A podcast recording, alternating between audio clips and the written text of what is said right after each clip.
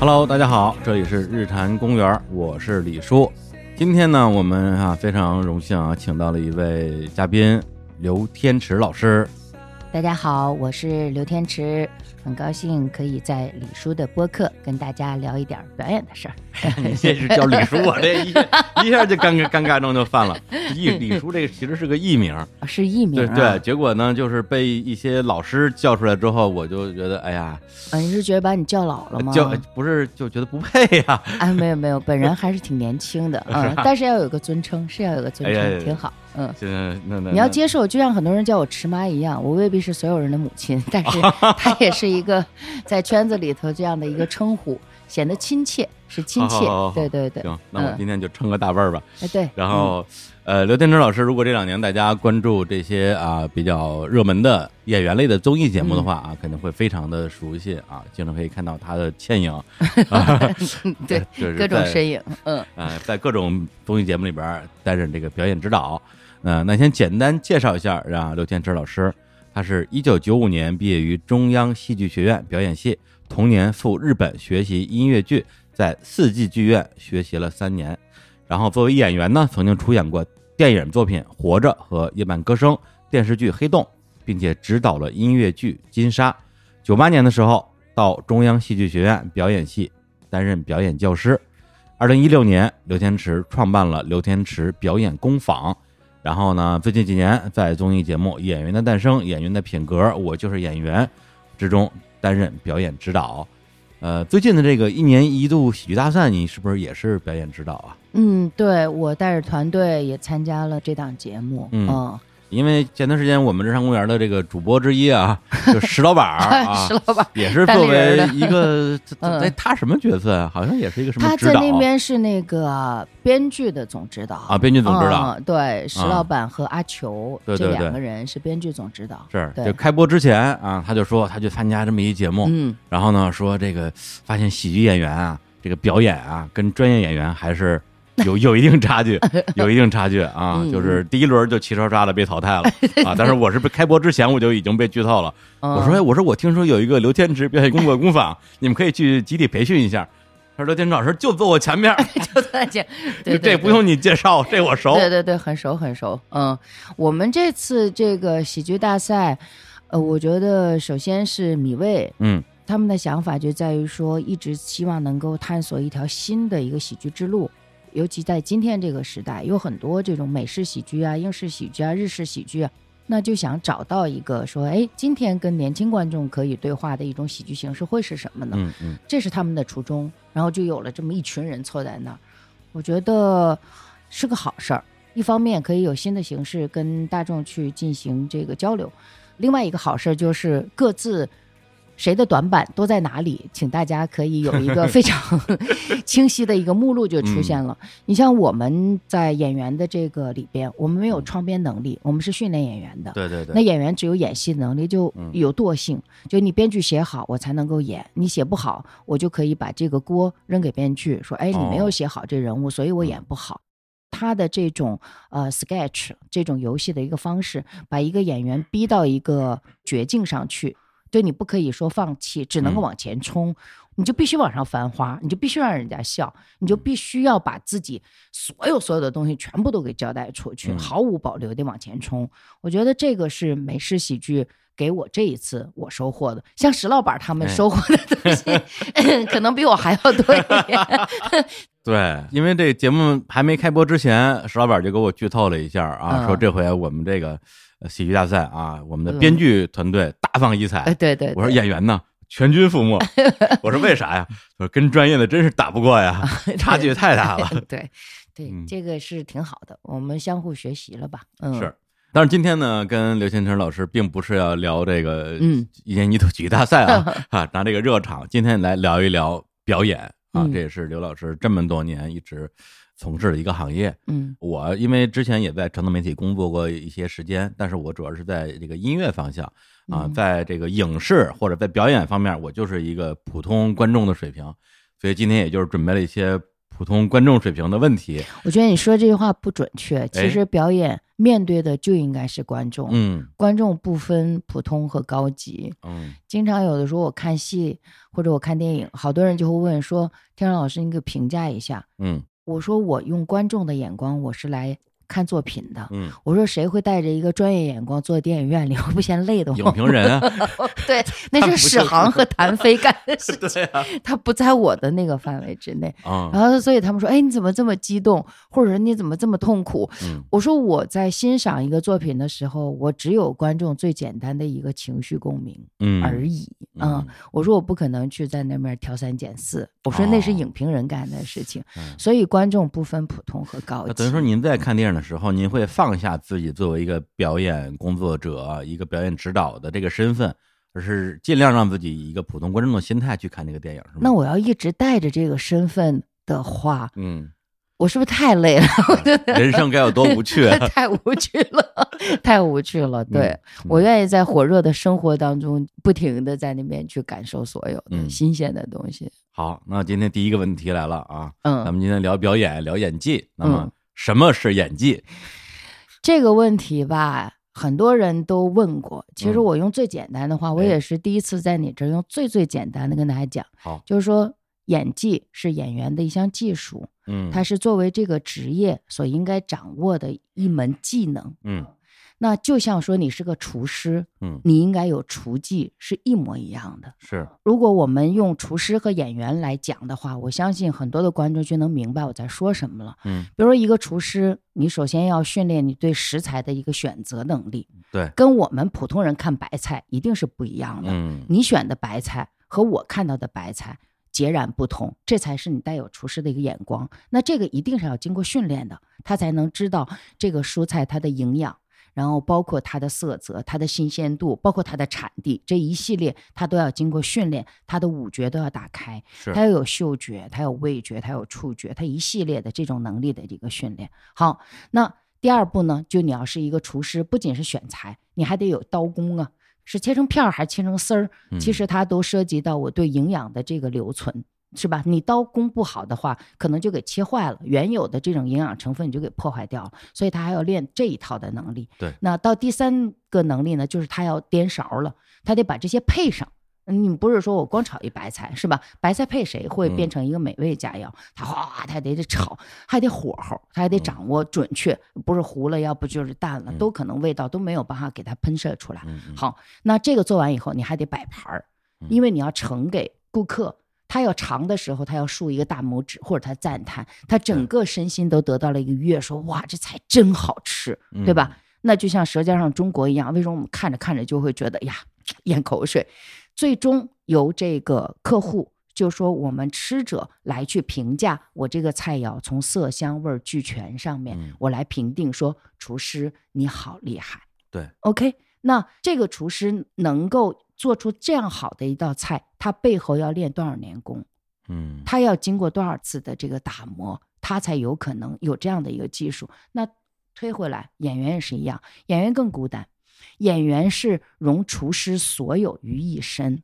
我们不仅是自己的材料，我们还要变成自己的工具。就我得自己是刀，哦我得一会儿是大砍刀，我一会儿我可能是最精细的雕刻刀。我就是那个食材，对对对，我是食材本身。嗯我也是这个雕刻者本身，然后最后我全部雕完之后，我还得自己上火候，我自己去把自己炒，因为我需要浓浓的情绪和情感来加持，我要进入到那个情境里面去。嗯我开始我熬汤啊，我把我自己熬完了以后，可能变成一道菜肴，这个菜肴就是所需了。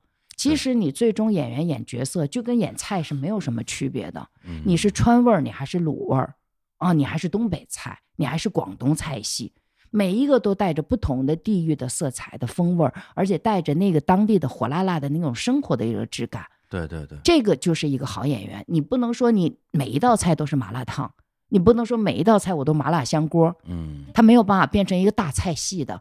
他在川菜里面，他也是排在后位的。嗯不可能说川菜代表是麻辣香锅，一定不是。川菜有它更精致的、更精巧的那些菜肴，所以演员就是跟厨师工作是一模一样的。那厨师是在生活里头去选取所有生活当中的苦辣酸甜，我们演员一样。那这些他就需要通过你既在生活里，又要在课堂上对两边去加工。你说一个厨师没有散养的，嗯说哎这厨师就是散养，散养你只能开一家常菜没问题，但你到国宴去试试，你到米其林餐厅试试，哪一个不是经过严格的训练，甚至练眼睛、练鼻子，所有这些都要经过训练以后，对，你才有可能登堂入室。那演员也是一样，就分两种嘛，一种就是说，我就在生活里面，嗯我只有一小项技能，我就靠这个。比如说以前我们杂耍技艺人是一样的我叫一招鲜，嗯对。但是你要作为一个创作者的一个演员来讲的时候，嗯你就不能单一的一招鲜了。啊、我们不是亮绝活呢，我们是综合，所以用厨师这样的一个职业来对标我们演员这个职业，那可能这个技术这个词就讲清楚了，只是练的东西不一样而已，但经过的工序是一模一样的。就是用表演的技术来扮演自己本来不是的任何人，任何一个人甚至不是人。对对世间万物吧，对，就是在表演训练之中，嗯甚至可以要求演员真的去演一盘鱼香肉丝。啊，对，对也是可以的啊，对对对对，因为演技训练的除了这些技术完成之后，它最终要呈现的，不管是人还是不是人还是什么，它的一个核心表达是要给别人看。只要是要给别人看，我们有一个共性，就我和观众之间，我们有一个共性，就是情感的链接。嗯情感和情绪的链接，我们大众讲叫共鸣，就是我跟这个观众能够产生什么样的一个情感的一个一个共鸣。嗯那这个可能就是，哪怕你是一个鱼香肉丝，你说是个肉片儿，这个肉片儿它也是有情感的肉片儿，嗯 对嗯，它是从哪一只羊身上取下来的这片肉。啊，带着这戏走。对对对对对对，它是有情感的，嗯嗯，因为我们说万物都有生命，就在于这儿。我们演员训练的就是说，你看见各种各样的物件儿，你都会去想他是谁，或者说他从哪里来，嗯，它就变成了一个下意识的一个习惯。跟厨师，我就还是总是跟学生讲，我说其实我们就是厨师，嗯你厨师你不得想这些事儿吗？对。这个菜叶子跟那个菜叶子、嗯是吧？它不一样的，但是这个厨师啊，比如说教学做饭怎么教，大家都能想象嗯啊，放入什么油少许啊，什么是辣椒若干，对。但是这表演怎么教？因为我觉得人其实天生其实都会表演。当人还是小孩的时候，嗯啊，就演个什么小猴啊，家里可能让小孩子说，哎，你干嘛干嘛。对，但是长大了之后，真的是去这种专业的科班的地方去学表演的话，这个东西怎么教啊？对你刚才就举孩子这个例子特别好，我们经常说十二岁之前为什么出童星？嗯出童星大批的，你看那小孩儿哈，对对拎来一个，十个里能有八个会演戏，为什么？就是哦因为他们的天性还在。哦所谓的天性，就是他们当真，很多事情你一跟他说，他信，他相信这个事儿，啊，什么都信，他信，他容易相信，嗯。他没有被社会的各种各样的信息所干扰，他那个本体是比较单纯的，嗯所以他相信。所以有时候小孩一骗，特别容易受骗。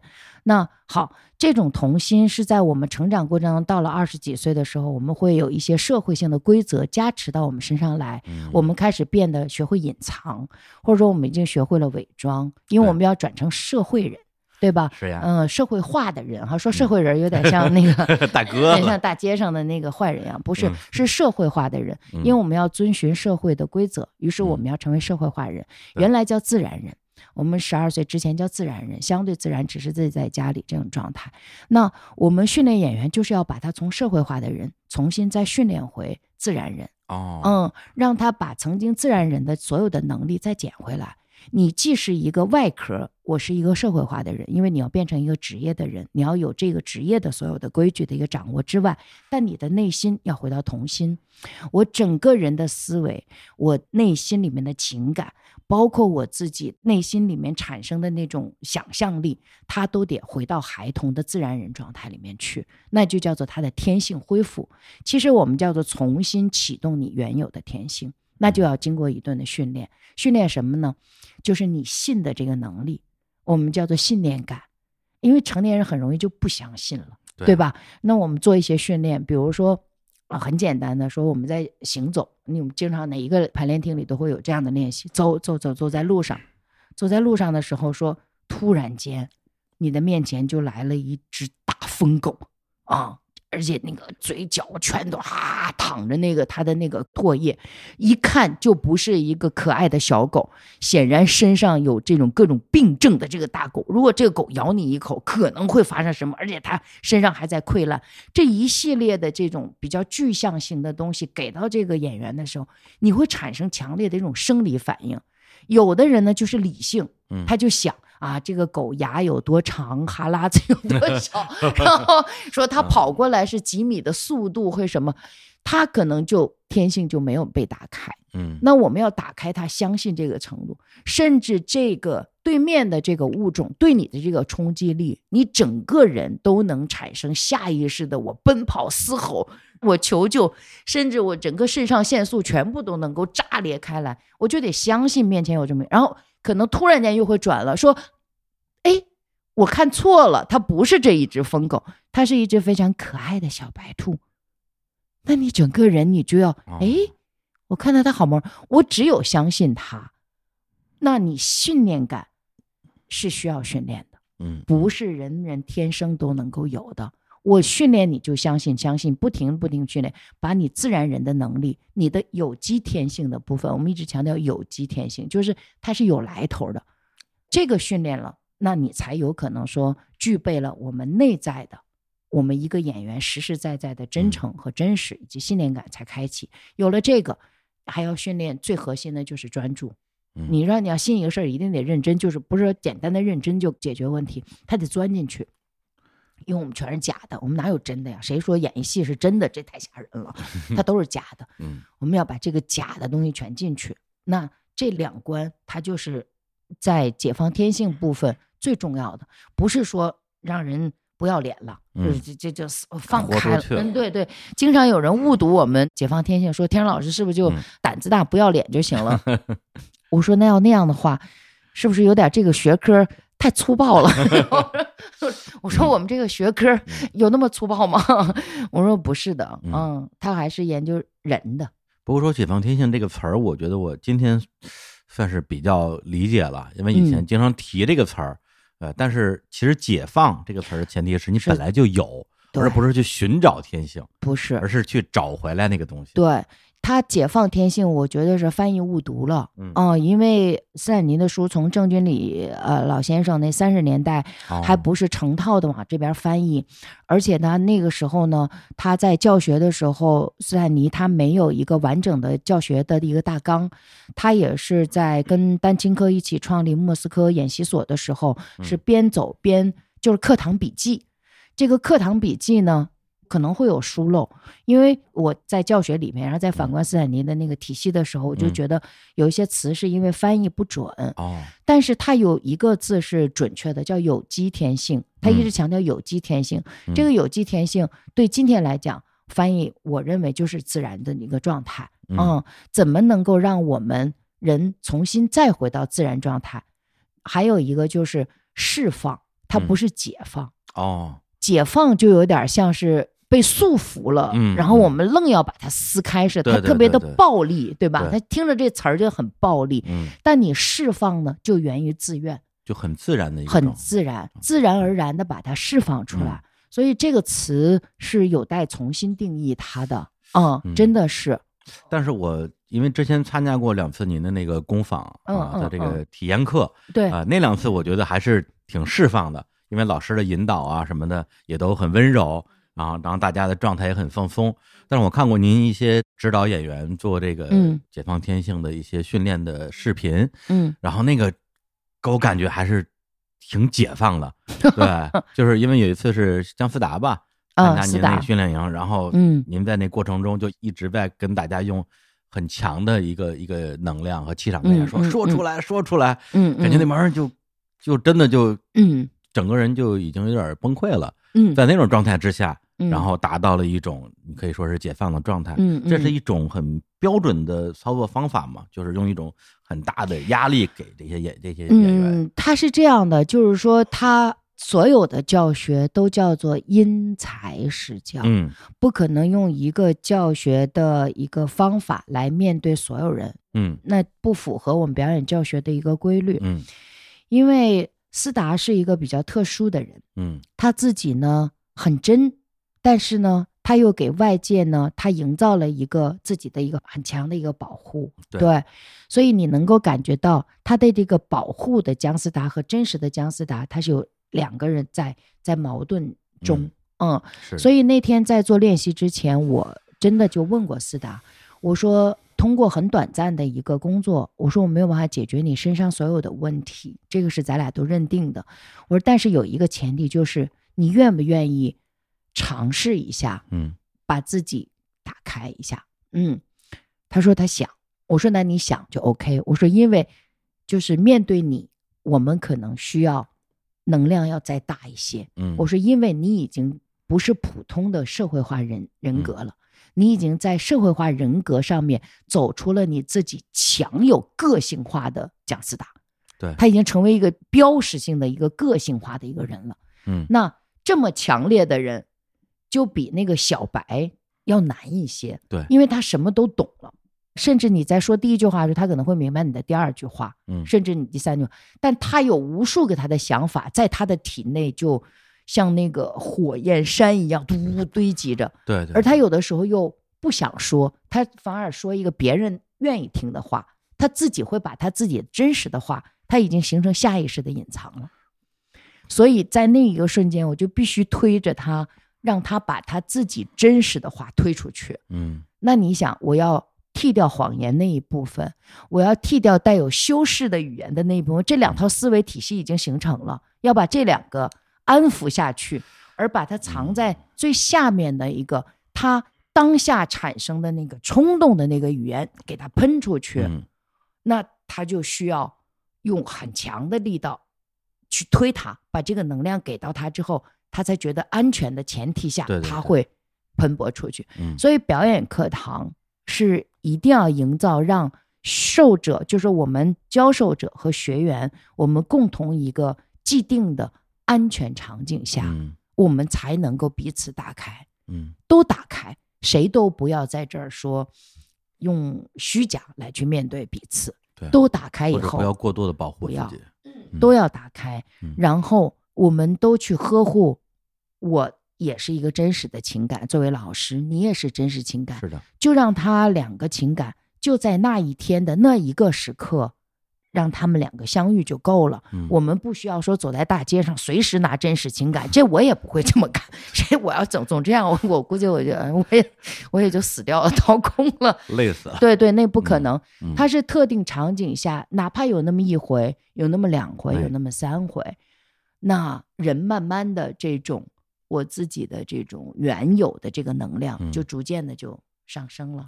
对，对你才有真实的自信，嗯因为你有真情了。嗯。对，您说这让我想到一个事儿，就是因为大家在日常生活中，其实多少会带一点表演。这个嗯表演不是说我有多虚伪，嗯而是大家有自己的社会化身份。然后可能比如说我平时是一个状态，我录音的时候是一个状态，或者我去谈一些商务合作的时候是一个状态。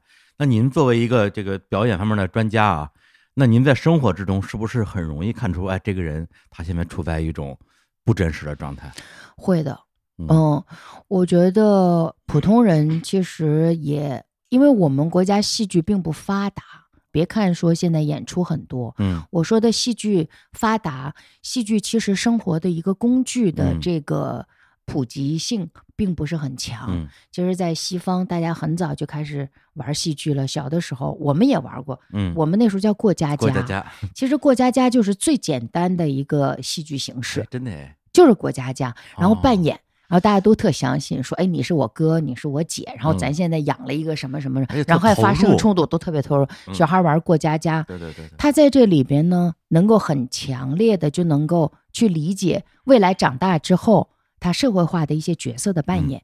有了这些角色，我们还有一些规则，然后我们还要沟通，嗯然后我们还有可能会出现一些事情，嗯我们应该怎么去解决？就是过家家玩儿特好。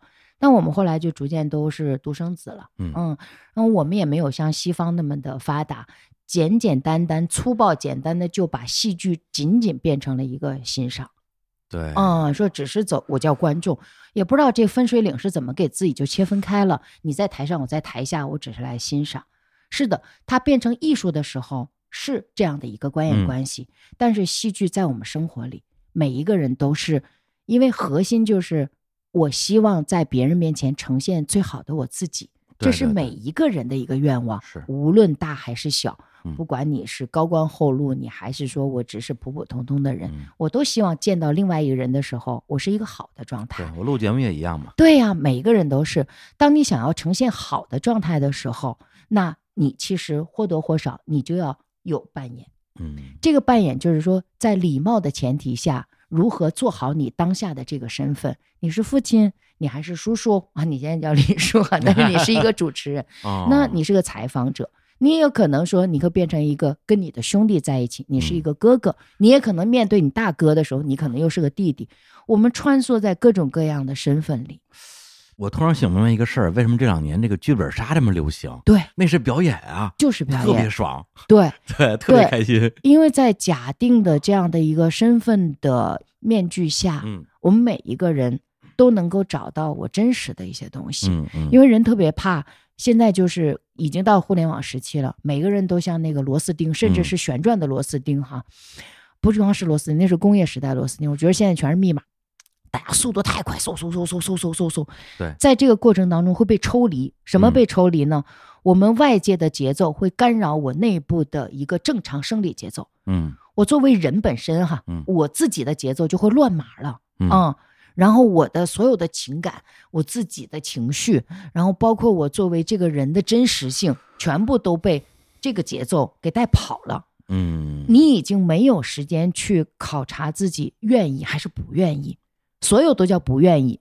但你想，久而久之，不愿意多了的时候，嗯那个人就崩盘了，那就走向另外一反面。我只干我愿意的事儿，人就变得特别任性。对，哪里有你都愿意的事情？嗯嗯那如何平衡愿意和不愿意？那就是说你自己就要去保护我自己心里的这些东西。其实很多的这种表演的训练来源于心理学，对我们也来源于很多这种瑜伽。因为我们东西方是同时开始研究这个的，所以戏剧如果说它是一个更好的一个社交的一个场所，它让我们人与人间比较真实的去交流了。嗯一真实，其实很多事儿就简单了。我觉得面对面交谈就会让那个问题呀、化解很多。对这个世界上有很多很多的问题，它的根源就在于不真实。对我们丧失了那种真实的沟通和交流的能力，能力，但戏剧是可以的，嗯嗯，因为我们必须得真实的。啊就是我们在一个戏剧里边，反而学会了真实。是的，嗯真的，因为戏剧必须真实。那天跟佩斯老师聊天的时候，我说，我说舞台里什么都是真实的，嗯，舞台外有可能是社会化的。对他说是这样，因为生活我们必须要披一层外衣，是的，但我们舞台里披的是角色外衣，但是真实的我自己的真实的角色。对，嗯那回到咱们这个表演啊，表演嗯。教学啊，刚才您说到因材施教这个事儿，但我觉嗯。得具体到，比如说某一个演员，或者是因为您也不是每一次都是一对一，有的嗯。可能是会会同时去教很多演员，就是在比如说选择我是用一种偏鼓励的方式，还是偏批评的方式去帮助这演员提高的时候，会不会也会有一些不确定的地方？因为您自己，比如说上大一的时候啊，也曾经被老师骂到嗯想、想退学。对您的老师是那个高景景文文老师。师，对，那么，当您自己去做老师的时候，比如说，因为有一个很著名的电影叫《爆裂鼓手》嘛，嗯那个那那个是吧？啊，嗯那个那个老师就是师也是，就是那样一个老师。嗯，对，就是那天我参加您那工作坊，就您跟那个李明老师，您的合伙人嘛，我俩对他就是爆裂鼓手对，他就是那个，我我看着他我就觉得很害怕，我觉得他教我的话，我可能嗯很快就退学了，因为他这这 确实有有有嗯点儿。但当然那个我我非常崇拜他，我嗯看着他的恋爱的犀牛长大的，我啊，对对对对丽丽哎呀，太嗯太好了，嗯。所以就是他那种风格跟一种更鼓励或者更温柔的风格，这个怎么看这个问题呢？他看那个学生的个体的抗压能力，嗯我就属于那种抗压能力强的。嗯当时景文老师就是要压制我，他要压榨我。因为我东北姑娘嘛，啊我就比较倔，带着我那个东北的那个大黑土地的那个嗯性格色彩，就进入了中央戏剧学院。对，很多事情对于我来讲都比较粗线条，而且您家是在农村的，这个背景我觉得也很重要。对，就比较粗犷。嗯嗯，这个粗犷呢，对于天性的释放是好的，嗯因为我是很少看见高楼大厦，所以我嗯比较自然。但是对于慢慢你要变成一个创作者，嗯成为一个演员的时候，你不能总演粗犷的，你还有细腻的，对，那些很难被发现的生活，你那种暗暗的角落里边的那些人的这种生存质感，我我有时候我看不见，我看都是大面儿。嗯，他就为了要把我的那个细致的，就说你墙皮上你能不能看见那个小黑点儿？我要看就一面墙，嗯你得污点特别大，我才能看得见。那老师说不行，我得训练你能够看见小黑点儿的能力，哦，而不是说看见一大片墙的水质你就眼神儿好了，不行，我们得训练到微观。那他就要压我，对就是不停的在课堂上否定我自己习惯舒服的一种姿势。嗯他要把你的这个圈打开，把你的界限给你破开。嗯，所以嗯我在学校的时候，我很擅长演喜剧，啊，但是他是不让我演，他要把我逼到悲剧这个色彩里面的嗯人物里面去，我就好难受，我就真的觉得带着枷锁。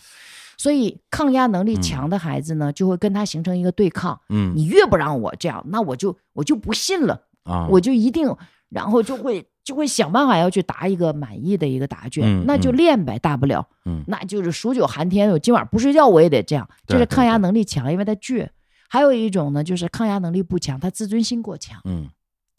自尊心特别强的人呢，你就不能用这个方法，你用这个方法就完了，因为自尊心强的人就是一般他属于多虑，他嗯。自己思维撒不停的在想很多很多，我就是这种，对，你要把嗯。他所有乱码的这些思维，能够通过练习本身，慢慢的去嗯。找到他的障碍点是什么。嗯，因为嗯。每一个人的障碍点是不一样的，做同一件事情，哦每个人的障碍是不同的。对，嗯，你一定要找着他的障碍的那个阀门，嗯。这个阀门找到以后，你给他稍微施一点这个方法，他自嗯。己就能够破壳就出去了。其实老师永远都是引导，只要找着那个关键点，我们就能。对，嗯。当然前提是如果说我是训练演员，呃，不单纯是训练你哈，我说是训练演员，嗯。那我们可能在选材的时候会考虑到这方面的因素，嗯。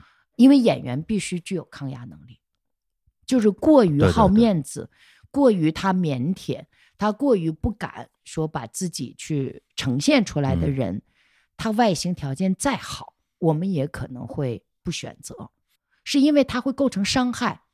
就我们两个交流就会构成伤害了，比如他、哦他内心哦是那样的一个脆弱的一个孩子，你在课堂的时候你就拿他没办法，嗯，你不能伤害他。明白其实这是我的教学，但是他会觉得你伤了我的人格，这俩人这不就越整越拧吗？就是他的脆弱也并不是他的错，不是，您您的教学也没有问题，对但是这个过程就会产生伤害，是的。所以我们说选择演员的这个天赋，说老天爷赏饭这、嗯这句话哈，对，一是赏你的形象气质，我们都说外形嗯会有一个；第二个是有没有赏你意志力，嗯，就你的抗压能力和你的意志力、反脆弱能力是不是赏给你了？对，他要没有赏给你这几个能力，嗯，您就真别干这行，因为这行就是骂出来的。为什么呀？你看，我们说老艺人嗯说师傅拿鞭子抽你是给你赏饭呢，因为每个人的口齿都未必是清晰的呀。嗯我要数九寒天，天天练，老师不得给你骂到狗血，你才有记忆。我们说如何让身体记忆出嗯我所有的东西，这是一个。还有一个，我们在课堂上，我们说用情绪记忆法，这都是这是训练方法，叫嗯肌肉记忆法、情绪记忆法。所谓的情绪记忆法，是嗯把你曾经你遇到的所有你不愿意说的秘密，嗯，我们要用训练的方法给它导出来。对因为你所有的伤痛，你可能大脑意识说我忘记了，但是你的身体没有忘记它，你的嗯痛还在的。所以表演训练特别的残忍，它残忍就在于我要让你知道痛，还不是一般的痛哦，我要让你特别痛，痛彻心扉，那那撕开了你痛，为什么？是因为我要拉开你的情绪的所有的这些痛，你的那个浓度越高，我未来扮演的都是剧作家创作的典型环境下的典型人物，没有普普通通的痛。你说哪个作品写的这人物是普普通通的痛？那演他干什么呢？哎，说哎，我这个你一个小刀划了一个口，是吧？用他演吗？你要演是演断臂呀，嗯，你不断臂，你演他干嘛？也就是说，你本来如果是一个比较粗糙的人，为了给你生练成一个特别细腻的人，是的，要不然你就演不了。演不了，因为我们遇到的都是极端事件，嗯因为你最后剧作家编出来那个人有戏剧性嘛嗯，他一定遇到大灾大难，对各种颠沛流离，就这人物身上得被折腾的这三翻五斗，不是三翻五斗，说三十翻五十斗，对，那这个人物观众才说我要看作品，我是嗯看这样的人嘛。嗯你说你看一个每天走正常的上电梯下电梯，然后叭摔一跤，这这人他对吧？他他不过瘾吗？嗯那我们是一个普通人，你说普通人遇到意外的几率能有多少？你这一辈子要总这么遇意外，那这人也就别活了。对，但你作为演员，一年你可能要遇两三次意外，嗯甚至你要多一点，你体能好的话，你可能要四五次颠沛流离。颠沛流离。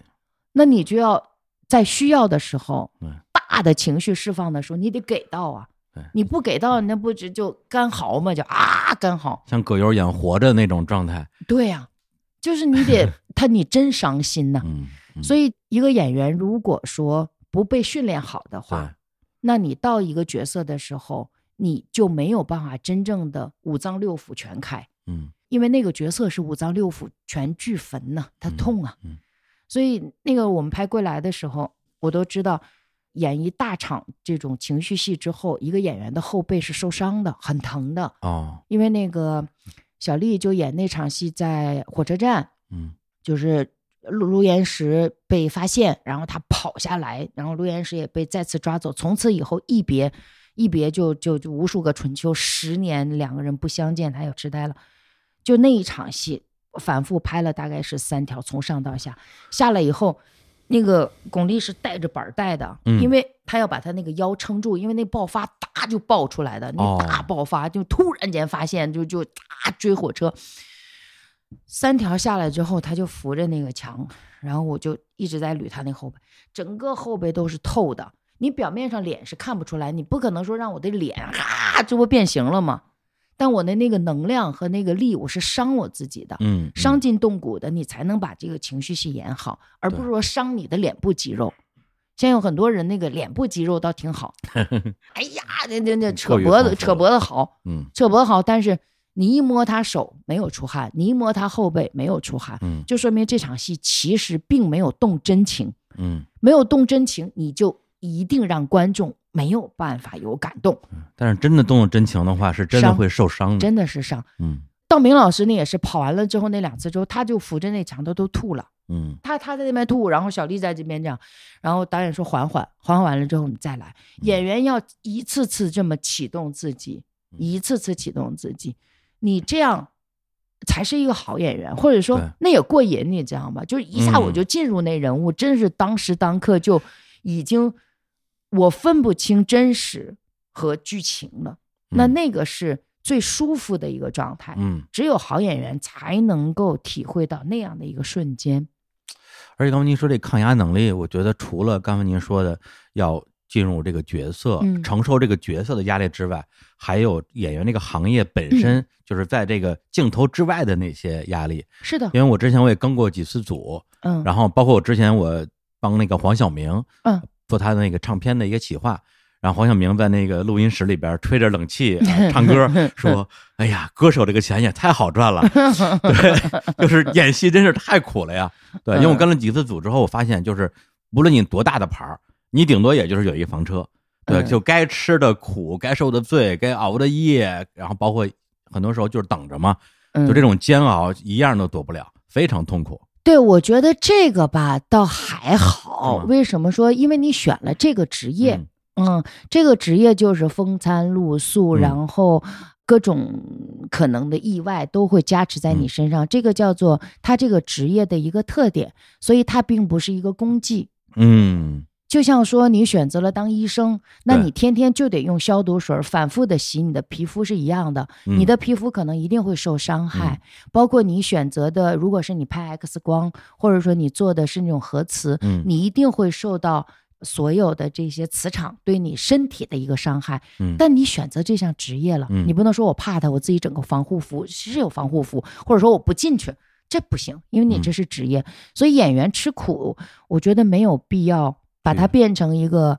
呃，说哎呀，你们好怎么？我觉得不是，是职业，嗯职业就应该这样。但是我觉得演员就咱们吃苦，它本身可能就是一个职业的特点。对他好普通啊，，但是你在吃完这个苦之后，比如说咱们什么冬天演夏天夏天演冬天戏，嗯或者是你一反天季节对一天嗯等了七八个小时，然正后终于上戏了，嗯，在那个时候你还能够让自己抛下在生活之中的这个真实的这种，比如说这种痛苦，一秒钟进入这个角色。反正我我自己在边上看着是觉得挺考验的。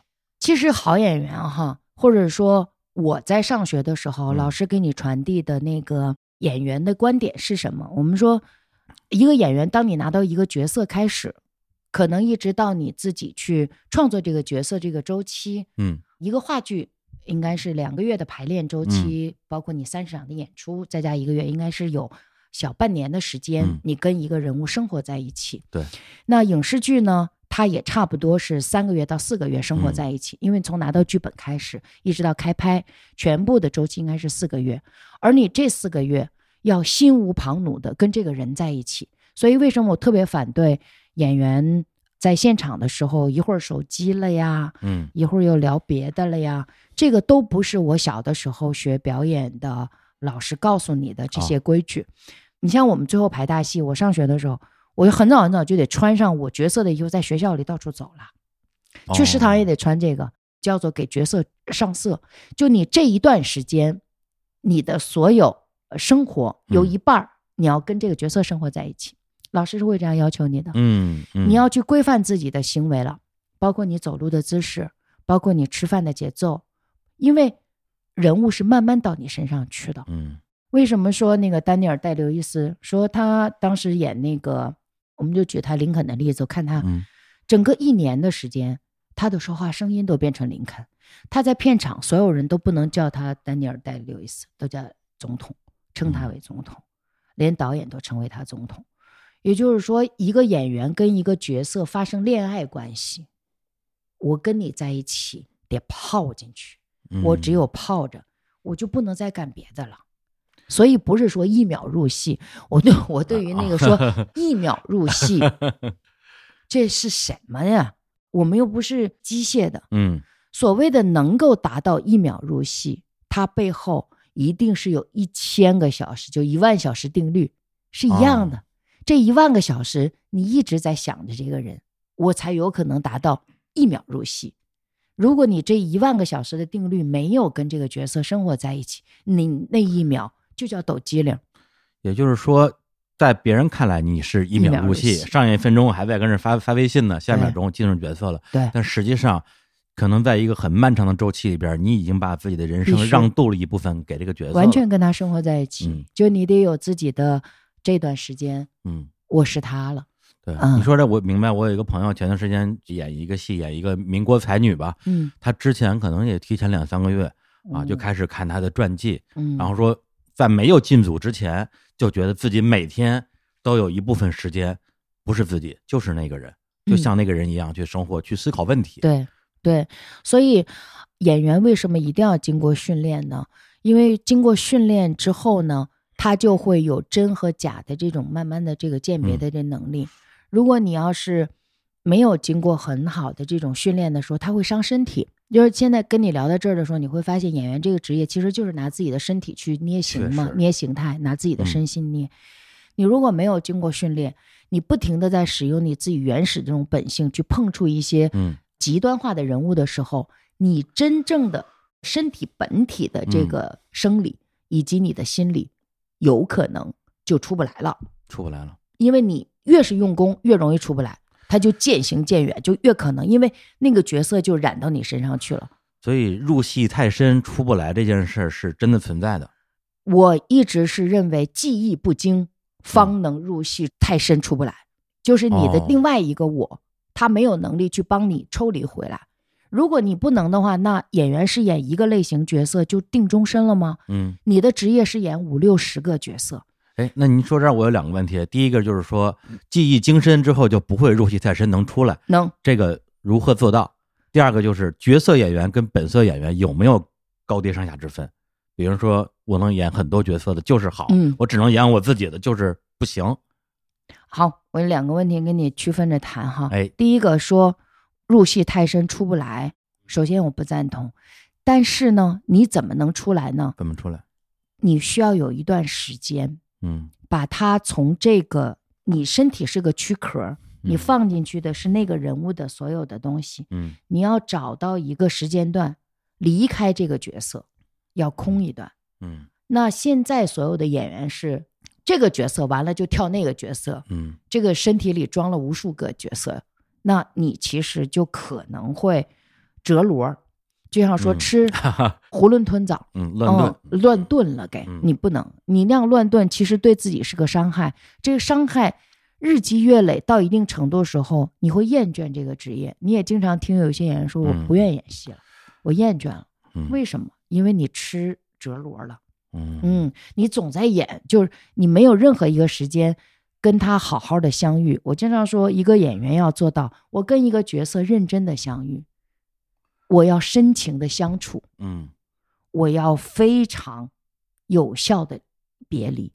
呃也要认真的告别。对，一定要。嗯所以它是一个过程，这个过程演员如果走完了，你就可以再重新换装，踏上下一个角色的一个旅程。嗯那你能不能给自己休息一段时间？嗯对对，还有一个就是在舞台上，或者说在影视剧当中，说你当一个角色，把你自己所有情感和情绪都要给角色。你在生活当中，你尽量的保持一个安静吧，是你最好的一个保护。你推掉一些事情，嗯综艺，对，让自己在这个时间段内安静安静，嗯我觉得才是一个最好的一个处理。嗯嗯。嗯，那第嗯，二个呢，说本色演员与性格化演员的这个论，大部分都是先建立本色演员，嗯。然后逐渐的向性格化演员去递进，嗯。所以他俩并不是一个平行关系，嗯。它其实是个递进关系。如果平行关系的时候，你就开始论说哪个高哪个低，嗯，就像这个表演非要论说表现派好还是体验派好 是一样毫无道理的嗯这个比拼，是由内而外塑造角色能力强，还是由由内而外训练？内外哪一个都 OK，就像说黑猫白猫抓耗子就是好猫是一个道理。嗯本色演员是你在自己的这个一定的年龄段内，把你自己能够有效的使用出来，然后把这类角色精准的给传递出去了，嗯或者说你给演绎好了，那你慢慢的一定要再踏上一个性格化的一个演员的路程。为什么？因为演员这职业跟其他的职业有个最大的不同点，嗯就是它是一辈子的事儿。你自己的年龄、生理年龄在增长的时候，你慢慢的也会去碰触跟你的生理年龄相似的角色。对，而你年龄越长，我们说人越老，想的事儿越多，处理的人际关系越复杂，面对的各种各样的情境就会越加的尖锐。那你作为一个演员，你长到这个年龄，你一定碰那角色也是很复杂的，可能比你得更复杂。哦，你要不停的复杂上去，然后再按照你生理年龄再下降，我又变成七十或者变成八十，所以你怎么可能我只是一个本色呢？我只是一个性格色彩呢？不可能。所以我从来不把本色演员和这个性格化演员进行这样同类的一个分。我认为本色是一步，性格化是第二步。除非你一辈子只演一个人，这个人就是你自己。对，还有一种呢，就是他已经把自己从一个本色演员转成了一个性格化演员。嗯就是他完全把自己变成了一个符号。你像那个阿尔帕西诺，哦他就是比较典型的本色化的，本色里头有强烈性格符号的一个演员吧。嗯他把所有的角色都能拽到他身上来，然后进行打磨。你又觉得身上那种霸气呀、什么，但他总演这种，嗯，有意思。对，就他也不会去刻意演一些明显不像他的人。呃，不会，他不会去碰那类角色了。嗯啊、你比如说你让他碰一个跟那个就我们前一阵演那个绿皮书的那种角色，他也啊不会了。比如很小很小的人物落魄什么没有，他就嗯是演一个落魄，他也要演一个霸气的落魄小人物。主要是霸气太外露了。你让姜文演一个没有霸气的角色也很难。对他也很 难就，霸气太外露了。对他已经把所有的角色都拽到这个方向上来了，就跟那个谁不一样，安东尼霍普金斯啊，哦，他是英国演员，他就是性格化演员。你看前两天演那个《消失的》，就是时间里困在时间里的父，亲，啊，太好了吧？那个太那好了。那人家演《燃烧的岁月》的时候，那哎呀，那对吧？我嗯觉得那种演员是就是完全既有他又没有他，就是嗯性格化了。他不是把角色都拽到他身上来。嗯，嗯，那您说这个理性跟感性在表演之中，它的这种作用到底是怎么？因为您之前也曾经说过，就是说要把理性的部分要去粉碎，让感性的部分出来。但是如果完全是让感性去支配的话，是不是也会有问题？它其实是理性和感性，他们也有一个过程。嗯它是一个阶段性的工作的时候，演员的一个思维呃调配使用的方法。第一次拿到剧本一定是感性的，嗯我要以一个普通的人的一个身份的一个视角，我嗯来去沉浸在这故事里。啊，这个故事什么东西让我冲动，什么让我又有愤怒，是吧？就特别感性那一波，就像嗯读小说一样，我们普通观众也都会有的这样共同的这样的一个感性。谁说看小说能理性的看？我们就说一个人说打开小说，我想理性的看一下莫言老师字段是怎么写，那你这还看小说干嘛啊呢？你评人就实在是太无聊了。对，嗯要让它变得有趣，特别嗯感性的。嗯嗯，看第二遍就是你看完之后放下，开始理性。嗯，我们要开始理性思考，理性什么呢？就是我们叫做规定情境的一个深挖，对人物的背景的分析，所有嗯所有，你能够从这个小说当中提取所有的信息了。什么时间、什么地点、什么人物、什么关系、怎么长，你这一系列就开始理性的分析。嗯你必须要找到它这个合理的这个地点。好，这一系列都要理性分析。这个分析越透彻，就开始找各种各样的资料了。可能从这个文本里出现的所有信息，你都要把它变成你自己下一个工作的一个手段。嗯你要找各种资料，影像的、图书的，甚至跟人家聊天的，一系列的间接生活和直接生活给你的养分，要理性的全部通盘都放在桌上。嗯放到桌上之后，你开始排兵布阵找，在这里头找，就是有点像柯南，开始探案。探案怎么能感性呢？嗯，不可能，它是理性的搜集。好，这些全部有了以后，你逐渐的就锁定了，说有可能是朝阳群众那一片儿。好，这些全放下，放下之后，探案人员要有他自己极强的想象力，才能构建出还原现场。嗯对吧？否则案发现场他怎么靠什么来还原？是通过这些数据分析完了之后，展开感性的一个思考，嗯像建模一样，建这人物的这个图形是一样，开始画。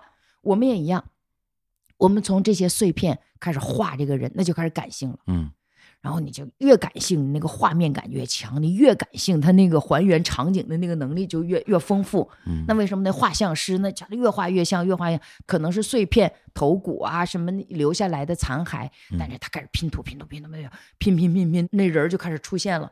那剩下的给刑侦人员提供的，这就叫做感性依据。你不能说整一堆材料说来，刑侦人员您得拼吧，这他怎么嗯他要去找谁？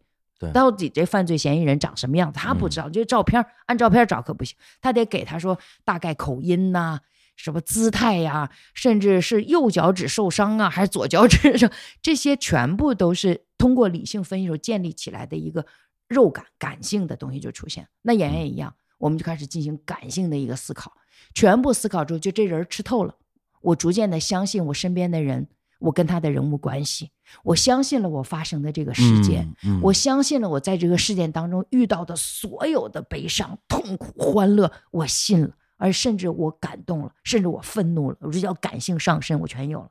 好，再到下一步，一定是理性了，因为你抓贼你不理性吗？你不可能啊！那刑侦人员说我现在感性的，我很愤怒，他是个毒枭，我要杀了他，这不是警察应该干的事儿啊。对对对对，对吗？你就必须要变得理性了。嗯你理性的要要开始一点点的心细如尘的去开始抓他了，对吧？那演员一样，因为我要跟观众见面了，我观众见面的时候，我就要完成我下一个动作，不管是用镜头还是剧场，只是形式不同而已。嗯你要有个非常清晰的意识，对就是你不是自我的一个过瘾的一个过程。嗯，你自己过瘾哪行啊？啊，我好过瘾啊！我又哭又叫，呃，太过瘾了，那不行，这不是你过瘾的过程。它是什么过程？它是如何操控观众情绪情感的过程。那能不理性吗？嗯我什么时候用了停顿？我什么时候我定睛看你？给观众被被打的一激灵一激灵，就我是一个超级谎言家。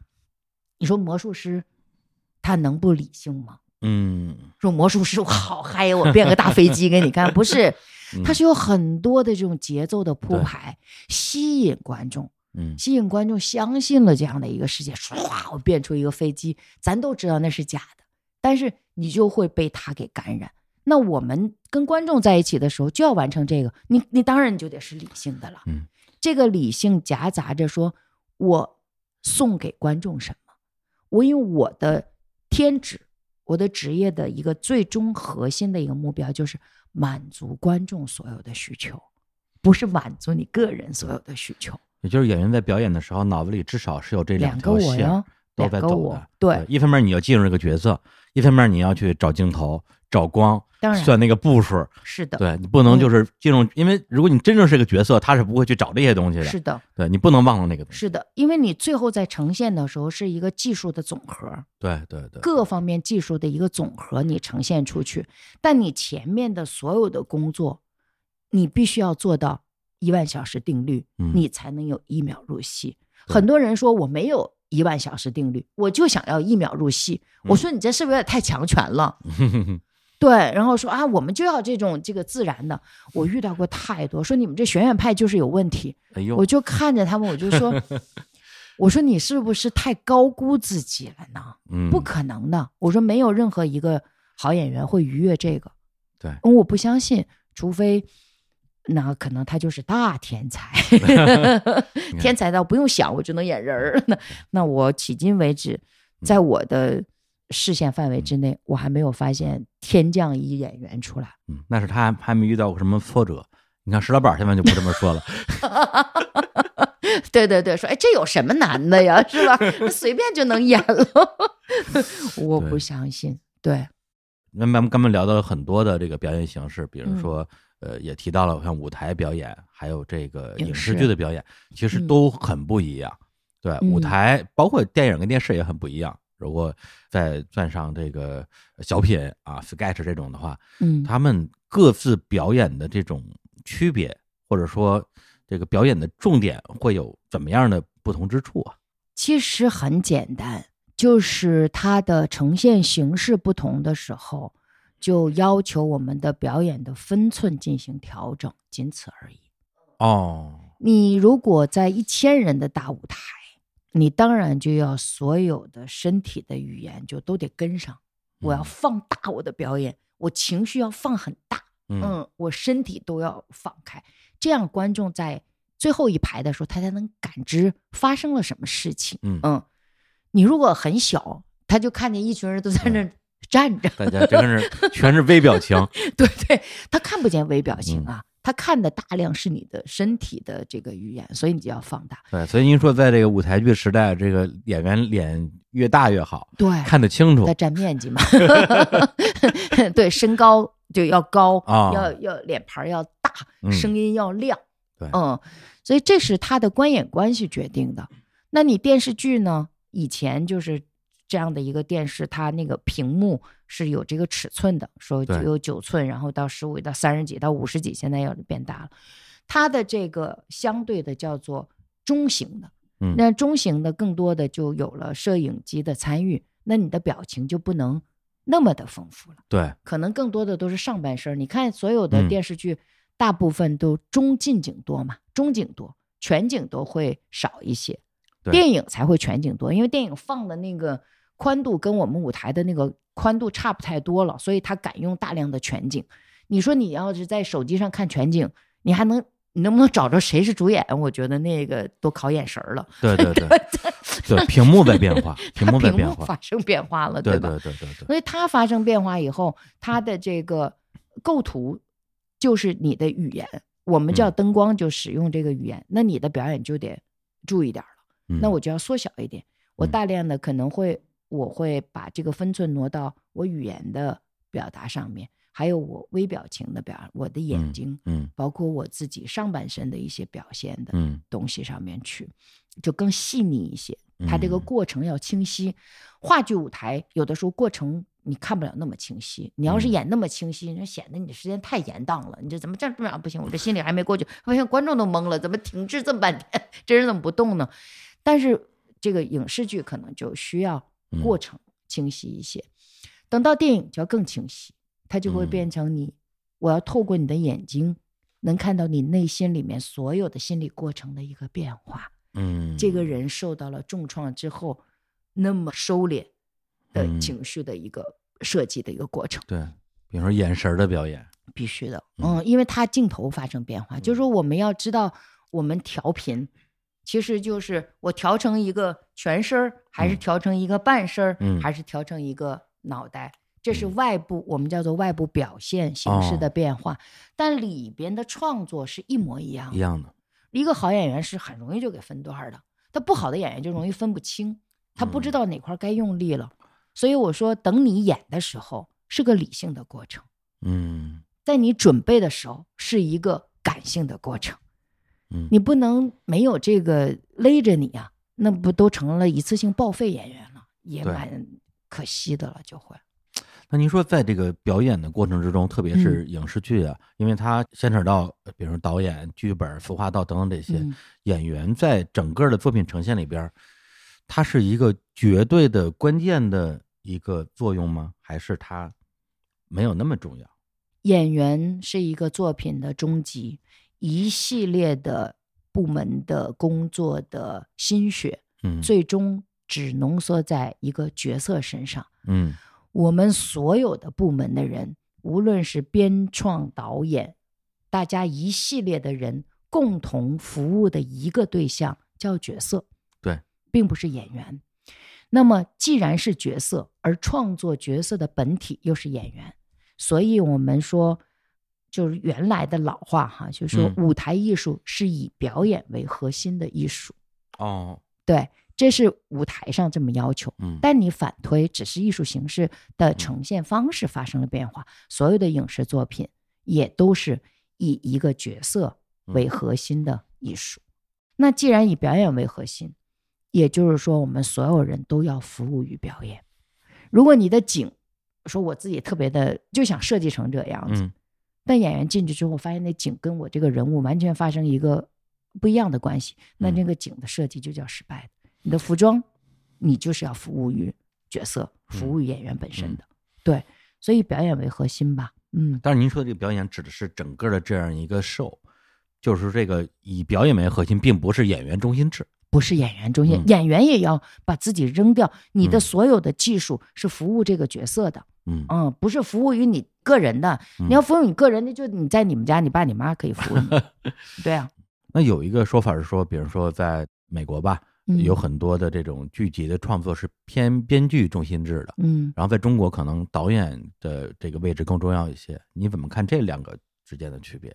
我们是社会主义特色的国家哈，我们在这个院团的管理上面，区别于国外的这种绝对的市场化，嗯因为我们还是有从国家体制的剧院，然后到这个电影制片厂，是最近几年开始发生了一些变化，说嗯有了这个私营的这种制作公司的这个诞生，对吧？它有这个进程。对，所以在这个进程的所有的这个过程当中呢，一直都是院团的一个导演是嗯一个中心的。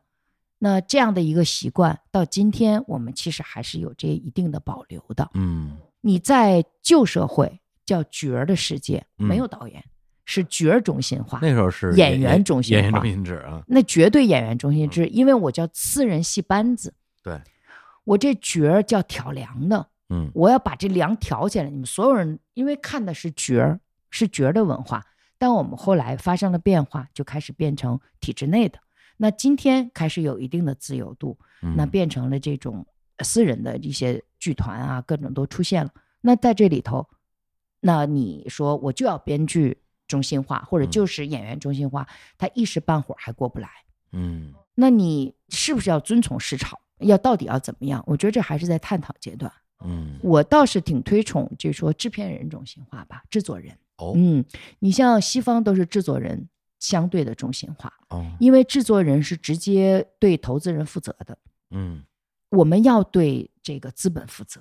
你做一件事情，不是说让你自己过瘾，谁家的钱也不是大风刮来的。对，我要对投资人负责的前提下，是生产一个什么样有效的一个商品，让这个商品可以在市场的这个存活的这个时间稍微长一些。我这样，我才能够让我的资金再重新再回来。我觉得这是一个良性的，因为我嗯们都一张票一张票开始卖了嘛，对吧？那你就得要遵从这个市场，人家愿意掏钱。那好，如果制作人他是一个能够组盘的人，他组什么样的编剧、什么样的导演、什么样的演员，他有完全这种组盘的这个能力，因为他知道为什么负责。嗯艺术家有的时候往往是为自己的情绪，有时候就可能就就负责了。对他缺少这个，所以在国外呢是编剧、导演、制片人这三个都还是挺绑在一起的，尤其是导演和制片人之间关系，一个是刹车片，嗯一个就是加油的啊，导演嗯不停的要加油，那制片人就不停的给刹车，嗯因为我要遵从市场，遵从市场，遵从市场。嗯对我觉得这可能是良性的，也就是说，编剧、导演包括演员，嗯他其实本质上都会有自己的那个根本的诉求。嗯，导演可能有自己的艺术的一个追求，嗯然后编剧也一样，然后演员他可能想的东西更多一点儿。制作人是应该有全局观的，对，他从艺术性啊，从他这个作品的价值层面，还有他的市场层面，这是制作人他要去考虑的事情。对我跟你讲最简单的一个故事，就是编剧叫做一度创作，然后嗯导演和演员叫并行是二度创作。嗯，我们创作分两层的。那在最开始，丹青科和斯坦尼之间的关系就这样，斯坦尼是没有权利选剧本的，哦，斯坦尼是导演。那么这个规矩是丹青科立起来的，嗯因为丹青科当时是认为斯坦尼的文化水平没有那么高，啊，所以丹青科就决定，他作为艺术总监，作为这个剧院的经理人，嗯他只有一个权利，叫做我们编剧，我的文学是由我来决定的，这叫做嗯一度创作，你们是二度才能创作。所以当时他就选了契诃夫的《海鸥》作为开院的剧。嗯斯坦尼是完全读不懂海鸥的，看不明白契诃夫写的东西，哦那什么东西就没有办法让我这个嗯。大刀阔斧的展现，然后释放出来那样演，你知道吗？因为斯坦尼是特别爱演这种小丑啊什么这些角色的，是一个嗯高超的演员。嗯，但是契诃夫很晦涩，他很忧忧伤，对，他很生活嗯，他很自然。那对于斯坦尼就疯了，不嗯会。但是丹青哥说，就是因为你没有文化，所以必须先从 这个 也是这个说话也太难听了，真的是啊，就是这样，事实是这样子的。嗯，确实没有文化，对，但是斯坦尼就是在这个过程当中，逐渐逐渐的就真的创立了这个学派，跟这个嗯有绝对的关系，嗯所以就沿袭下来说，一度创作是编剧，导演和演员是二度创作。嗯嗯，我们是加工者，我们是让更丰富者。演员和导演是两个制衡的关系，也是。我经常说，导演和演员是一个是妈妈，一个是爸爸，嗯。两个人共同孕育一个，让精子和卵子配在一起，最后长成胚胎，变成一个人，是咱俩共同的结晶，不是说导演的结晶，也不是演员自己，因为我是受孕体，嗯。演员其实就是受孕体，在我的身体里把这个胚胎养育出来，嗯，但是我需要你外来给我的这个要求。但这里边就有一个问题，就因为之前也有演员朋友跟我说过一句话，说这个演员就是导演的工具，因为很多时候，比如说导演让你演一个东西，嗯，但是演员自己其实是觉得这个东西是不认同的，他觉得这个东西可能不成立。但嗯很多时候，因为咱们这个导演中心制，演员也不敢去表达这个东西，因为这个东西是人是导演的作品，我不能说你这个东西不对，那只能说你让我怎么演我就怎么演了，会有这种情况。我个人认为，出现这种状况，都是因为双方没有进行特别深度的思考，嗯就会上升到情绪。嗯只要深度思考的时候，我们就会只就这个事儿我来剖析了。嗯演员也不能够拍脑门子说我就想这么演，嗯你有什么样的理由来说服导演？嗯我们一起来看这个角色，大家嗯认为你说的和你分析的是准确的。嗯，这个在于演员那一万小时定律里面。嗯你如果你只用了一千个小时，你要跟导演一万个小时去进行对话。我经常说，我说演员不能臆想生活。嗯如果你拿到一个角色想，我不是说我说服导演是我的能力，是我要为这个角色服务，我才要跟你去探讨。那我探讨我就得讲的非常非常的严谨，那导演才会说，哎，你好像给了我一个不同的一个设计的一个方案。任何一个导演都是没谱的，没谱，对，因为工种的问题，导演这工种他不会把五十个角色都演出来的。嗯他可能隐隐约约有个角色，但是他特别希望你给我不一样的表演方案，而加持了我对这个角色的一个立体感。嗯但是你给不到的时候，导演就说：“那要不你就按照我这个先演吧，嗯因为起码这是我做过案头工作的一个长相。”那么我想了一个，说：“哎，是一个出租司机，嗯我大概北京出租司机啊，这样开车，然后我身边有点什么，我说话我要怎么怎么样，他大概隐隐约约有个影子。但是演员你拿到的时候，我们就不是北京出租司机了，我要定我是东城司机还是西城司机，我要定我是住在胡同里的司机，我还是住在楼房里的司机，我要定我自己父母是双亡的司机，还是说有爹妈已经住进养老院的司机。嗯演员是要做这个工，你认为导演会做到这么深吗？那他要做这么深，他别干了，他他累死了。对，但演员如果把这些全部都剖析出来，然后有有特别好的这些依据的时候，我就呈现给导演。我不相信哪个导演说我不要你的表演方案。嗯我所以我说，演员给导演提方案的时候，你应该是一个图书馆，嗯你不能仅仅是一本书，这才是对角色负责。你知道说，金山老师在演万尼亚舅舅的时候，嗯他的万尼亚舅舅出了一本书，一个角色的诞生，剧本才这么厚，他自己对人物的分析，以及到最后每一场每一个写这么厚，厚多了啊。对啊，大家看不见，我那是金山老师有这本书，你们可以去买《一个角色的诞生角》，色诞生。嗯他对于万尼亚舅舅的分析，导演都瞠目结舌。我做到了呀，嗯嗯嗯，你你没有做到，你要跟我掰扯，那这事儿就不讲理了。而且这个东西它其实也是取决于一个出发点，就是你的出发点是基于这个角色本身要给导演一些启发，还是你要去做一些对抗？对对，就完全不一样对的结果。不一样，对嗯，因为我们两个叫共同创作，我要对一个角色负责，导演要对十个角色负责，嗯他对这个世界负责，嗯他搭建的这个虚拟的这个世界负责。嗯嗯，这是他的工作。嗯，我只为一个人负责，而我这一个人物，我要想到那九个人物嗯跟我之间什么关系，我不能只从我这一个点打突破口。那你建一个楼房，你说不，我就只负责把门儿打好。不，大家您能看看窗户在哪儿吗？嗯说这房间什么色调，到底是个啥？演员要有全局观的。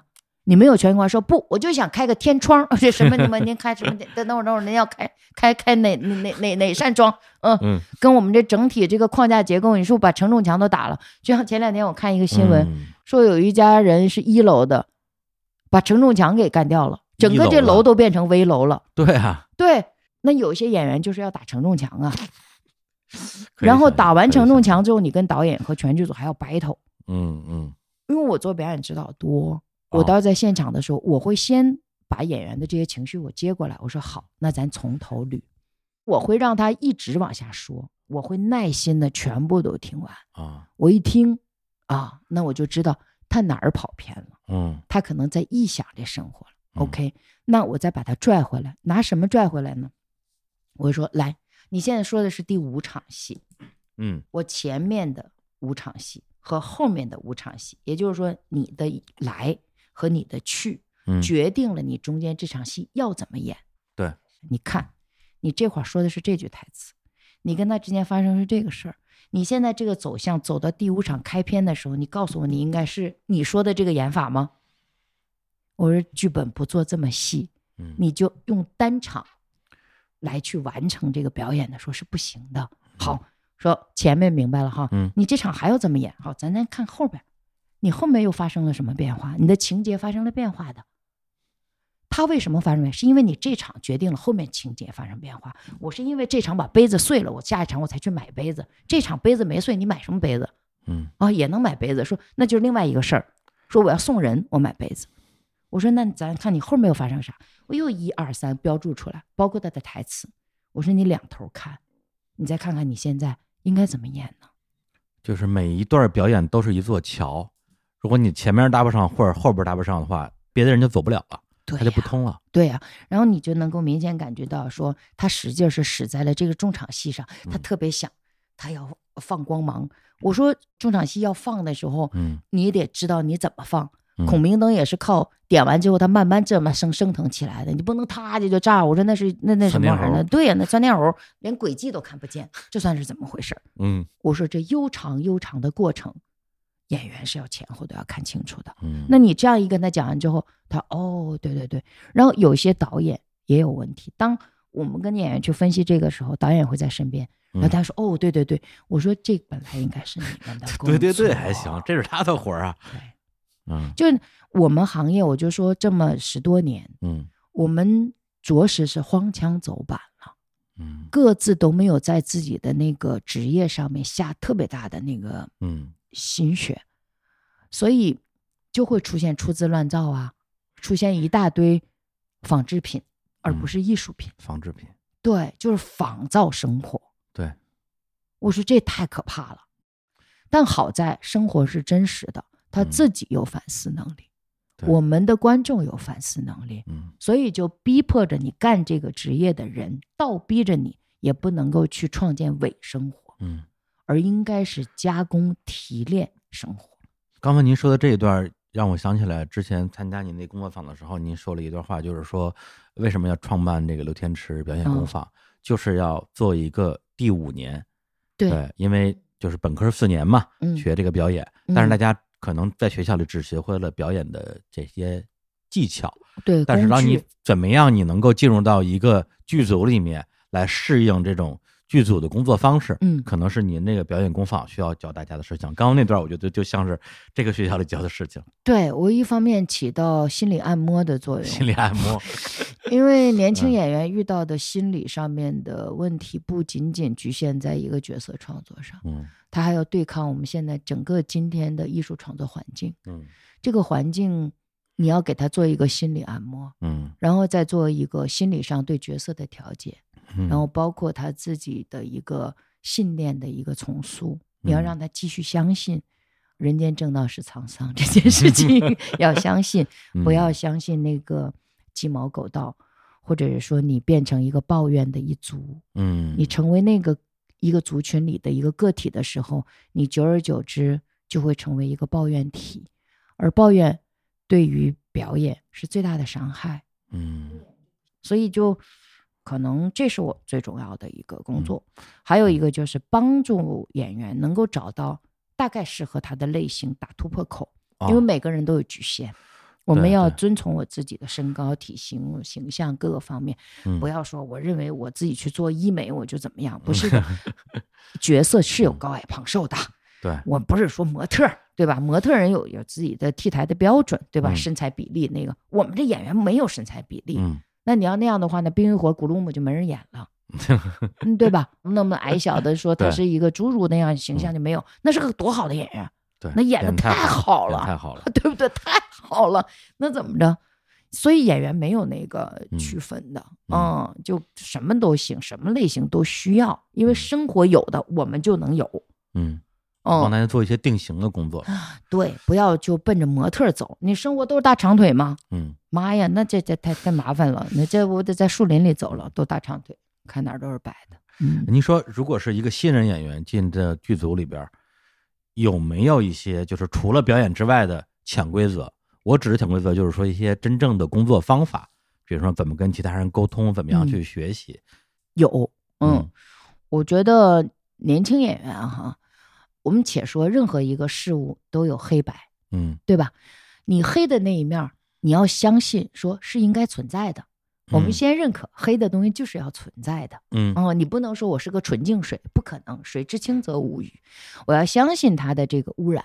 嗯，之前我高景文老师说，说中央戏剧学院就是个染缸，嘿，在这个染缸当中，就看你染成什么颜色。嗯嗯，好，那我们要相信这是个染缸，嗯，那也有出淤泥而不染，对，对吗？好，我相信染缸之后，我就开始说，在这个剧组我很年轻，我首先先把我自己的角色通过我自己的创作方法做到最丰富，然后细心的去听导演跟你说的一些话，之后造型啊、服装啊一系列的都要安静下来去体味这个世界搭建的这个世界，包括我进入这个场景。你就别老在那个蓝色棚子里抱着手机了，蓝鹏鹏就是那个休息室嘛。休息室，对啊等着上戏的那个你能不能在那个边上不妨碍人家灯光啊、摄影的前提下，你多去感受这个世界呢？嗯包括衣服到你身上，你适不适应，是不是它，你得穿呢。啊，你不能等着说来服装师给我穿上了，我就我就我就演了，不是的。正因为我年轻，我不懂，所以我就要多看，我要看看完之后，我要跟人家去去试探性的交流。嗯我们说，任何一个人都喜欢好学的人，嗯嗯嗯是真好学哟，也有那种假好学的。嗯，哎呀，老师，我特别想问，我说等等等等，你现在说的这些东西都风马牛不相及，咱俩没法聊了。嗯嗯你要言之有物，嗯，对吧不是没话找话，对你不能没话找话，嗯你一定要相信，在剧组里头有一半以上的人是从业者，嗯就是他是专业职业的。对，你是真的学还是假的学，门儿清看得很清楚的。嗯你这个孩子呈现出是一个真实的状态，还是一个虚假的状态，真的你隐藏不了的。嗯一眼看出来，呀，哎呀，就像我经常跟学生说，我说在戏剧学院最不需要的就是撒谎，因为这嗯就是一个教撒谎的一个学院。还真是啊，我说建院六十多年，嗯我们学会了高超的撒谎的技能，嗯我们就是谎言的专家。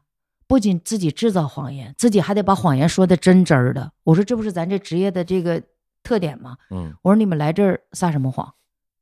我说都是学会鉴别谎言的人呢，因为训练之初就叫做让你知道什么是假，嗯就像说知恶才能行善是一样的。对我得知道所有的恶，我才能知道哦善行为何。嗯我都不知道恶，我哪知道善？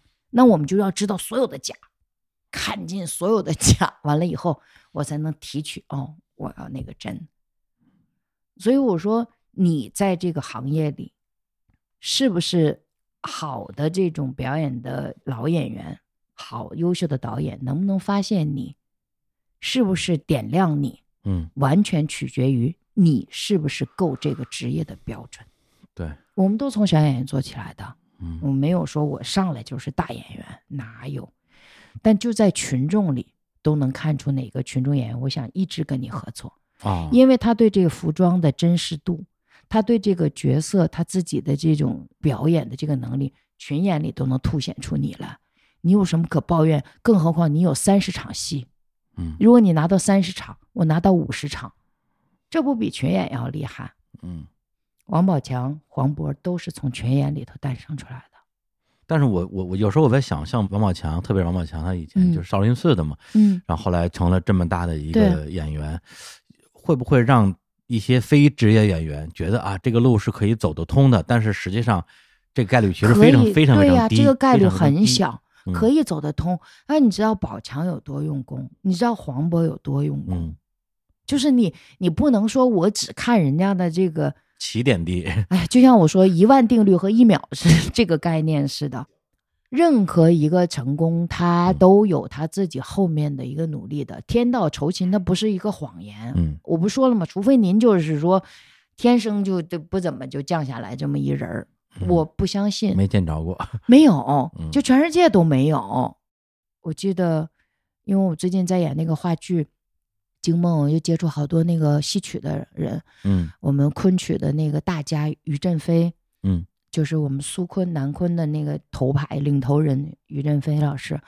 他说他的父亲七岁的时候就能唱两百出戏了，多厉害哈、之后他就开始学这个国画，但是他就跟我讲，他说我那个老师让我画了两年的石头，就跟达芬奇画鸡蛋，鸡蛋是一样的，嗯两年。其实他以前已经工笔各方面他都已经散学了很多了，嗯因为家学渊源，所以于先生已经学了很多的。但是当遇到这个老师的时候，说就画石头，他说我画了两年的石头，天天画石头，这叫做打你的基本功。然后当时于老师就说，也是先生说了一句话，说凡是属于职业的东西，嗯都要有这样的一个基本功。嗯这个基本功就决定了你未来能成为啥。所以你现在看到的宝强他们确实是没有经过专业的这个艺术学院这四年，但也有上了四年跟没上一样的人呢，他也大量都在呀、有有有，嗯，不在排练厅不练了，就进这学校。我说怎么着，这戏剧学院是那个工厂啊？嗯说你们进来之后，我们啪啪一贴各种各样的那个程序，嗯你一出场设置就贼牛了。不，戏剧学院不是这样的一个地方。我说我们就是个加工厂，最终你拿走的都叫一堆材料，你可能身边有无数个麻袋了，嗯，这可能是我唯一给你的东西。对，之后这些麻袋摆摊儿，你能不能戳起一铺子？你能不能能做出你自己有别人买单的这个食品？这可就是你自己的本事还是靠自己，啊！这个职业就是这样的呀。那你看他们这种没有经过院校的，他是自己悟出来的。嗯我最近跟佩斯老师在一起对工作，佩斯老师他没有经过专业院校，哦，没有上过艺术类的那个院校。嗯我们两个现在的聊天，他说我经过了将近十年以上的时间，才慢慢的读懂了、搞明白了表演是怎么回事儿。他说我演小品的时候，八四年演嗯那个吃面的时候，他说我都不明白，啊，那时候不明白，不明白嗯，他是一个天赋异禀很好对，的演员。很好啊，嗯，对，后来我们俩就得出一个结论：如果你有这个天赋异禀，你经过了短暂的三年到四年，你就能把理论吃透，然后你就能驾驭理论，把理论和你自己的能力完全变成一个下意识，你就是这个职业里面就可以奔跑了。嗯，嗯，那像他呢，是慢慢的通过实践去往理论那儿倒。你知道吗？对对对又看书啊，又折腾啊，他往里头怼，他是从这儿实战往里头怼，怼怼怼怼，他的需要的年限就长。嗯，他说哦。你这个、你们这半年就讲明白的这一句话，我要演好几个小品，我才明白哦，原来是这么回事儿。对，他是这么的，但是他没有放弃往这个理论里面去吃的这个过程啊。但是自己不明白也有好处，但是他在琢磨的时候，他就拿着书本跟自己印证，嗯，他说：“哦，原来我在实践当中我自己总结出来的这个凤毛麟角哈，以为是独到之处，独家的，一嗯发现理论里头其实早有有这样的篇章。他就说：“他说，他说这个是你们在学校里学过的嗯这人的这个优点。我说我们也有缺点，这大家一大堆哎，我经典名句。纸上得来终觉浅嘛，对，所以它是一个这样的一个融合，双向两的一个双方的一个融合。嗯所以，嗯，要看透这个职业的特点吧。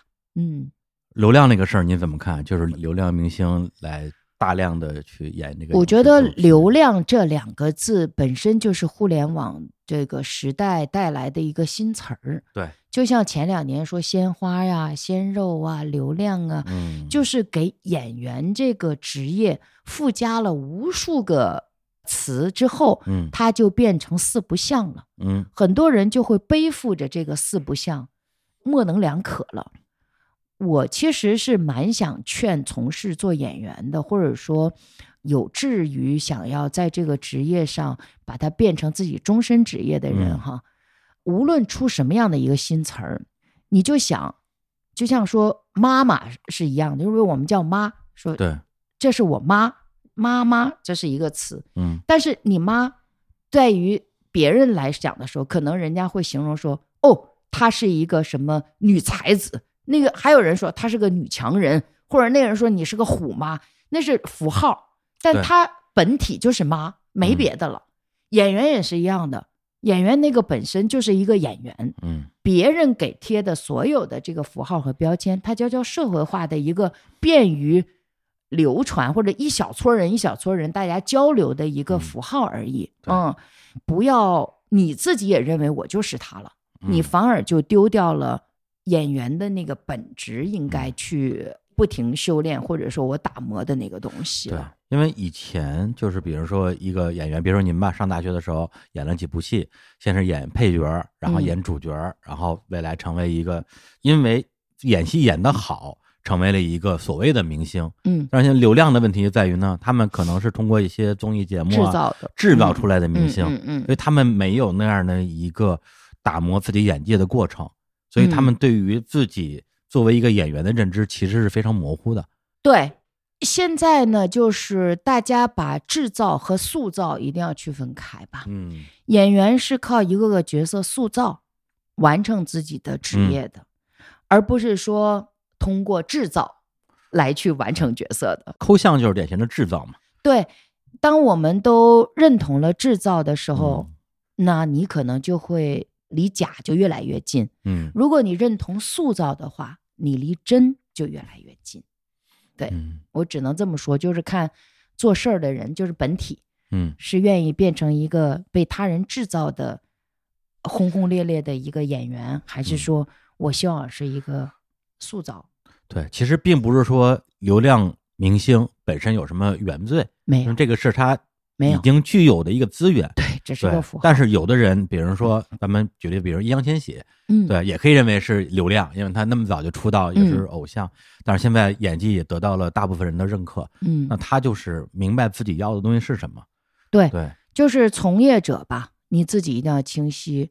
别人说你啥，那是别人对你的形容，我们没有办法呃拦得住别人对我的这个形容。对，所以很多所谓的这个流量，他们演的假，其实不是因为他演的假，是因为他本身他就活在一个虚假的，对他认同了这个制造的这个流程，嗯而丢掉了塑造的过程。嗯我觉得，当你丢掉过程的时候，我们表演也没法看。说一个人演的是流程，也没法看。嗯，重要的都是塑造有过程，制造只是流程。嗯、所以你自己要认定吧。嗯，就是之前曾经您做过一个计划，叫“天鹅计划”啊，嗯。就是培养很多的这种嗯。非职业演员啊、因为那时候也是剧集大爆发的一个时期，有很多的拍戏的机会，嗯。啊、是不是会有一些演员不够用的情况？嗯。但是这两年呢，影视行业有很多变化，嗯，会有很多的文章啊，就是包括这个什么腰部演员、臀部演员、脚后跟演员，都就都出来了。而且 现在的感觉就是说，除了最头部的一些演员之外，嗯好像大家都没有戏演。嗯，然后，因为我有很多 腰腰部的嗯后臀尖的好朋友，呃，他们就说现在就是因为这个竞争太激烈，所以很多的头部演员就开始下沉，嗯。演一些本来他们有机会去争取的角色，嗯。然后最后大家就都很困难。现在对于演员来讲，是不是一个很不好的时代？反正哪个时代都有好有坏，我一嗯。直都这样认为。天鹅计划是因为跟爱奇艺的一个合作，哦。因为爱奇艺自己本身呢，希望能够有自己的呃剧集类型的演员，因为它嗯。是一个平台嘛，它的剧集会多，它对演员的需求就会量就会大一些，嗯。所以这个天鹅计划是跟他们一起做的。嗯。那你至于说到现在的演员的这个剧荒的这个问题嗯。哈，我其实是觉得互联网热热闹闹的闹腾这十几年哈，着实是在这个艺术创作规律上给我们一顿乱拳，打得有点荒腔走板。呃，荒腔走板在于说，所有的创作者、编剧，大家都在做同类型的作品，比如说嗯 IP 啊，还有那种玄幻啊，脱离生活的很多的作品，快速成型的这种作品，在前几年是大量的是有的。嗯比如说你看一个剧。甚至它的内容相似，拍摄方法相似，只是换了一些演员不相似而已。对如果说爱情，只不过就是把这一组人物关系变成古代的，变成现代的，变成玄幻，变成各种各样的地方，嗯它的那个创作就特别的趋同。嗯而这种现象是互联网时代需要的，可能年轻小孩子他他看这些或怎么样，就跟看爽文一样嘛。对。但你现在到这一两年之后呢，大家就会疲乏嘛。嗯你总重复一个类型信息的时候就没意思了嘛。那它就需要多种类型的都出来，嗯那多种类型就需要这个编剧的能力要强了。嗯，你不能说我随便写个剧本就 OK 了，嗯那对他的要求就强。但是我们这么多年，很多的编剧也都离开了那种严肃创作的道路，对，大家没办法，我说整荒腔走板了嘛。嗯大家也开始脱离生活，我脱离小说原创，我脱离了太多的东西。你让我再去写那种，我就需要时间了，就决定这个剧集的量就没有那么多了。嗯而你当这个艺术规律逐渐又回到一个正轨的时候，当然对于曾经在乱象当中成长起来的，无论是编剧、导演，还是制片人，还制作公司，还是演员，就是都是半半落落的那一批，嗯一定在要走向正轨的这样的一个现象下，势必会觉得自己要被淘汰。我觉得都是大浪淘沙的一个过程，嗯，所以未来一定不会再出现曾经的乱象，它一定会越来越好。嗯嗯，它如果不好，那也就很奇怪了。尊重艺术创作规律本身，你只要是作为一个艺术品，我们是各个部门，我们是各个职业的岗位，嗯你要遵循这个岗位上应该有的所有所有的规律的时候，你就不再惧怕，一定不会害怕说今天我变成这了，我怎么怎么办了？明儿我变成那，就我说人要练好母拳，打拳先练好自己一套拳，嗯 嗯这套拳绝对夯实。打铁还需自身硬，我夯实了以后，嗯你无非你千变万化，我万变不离其宗。这些老话都挺管用的。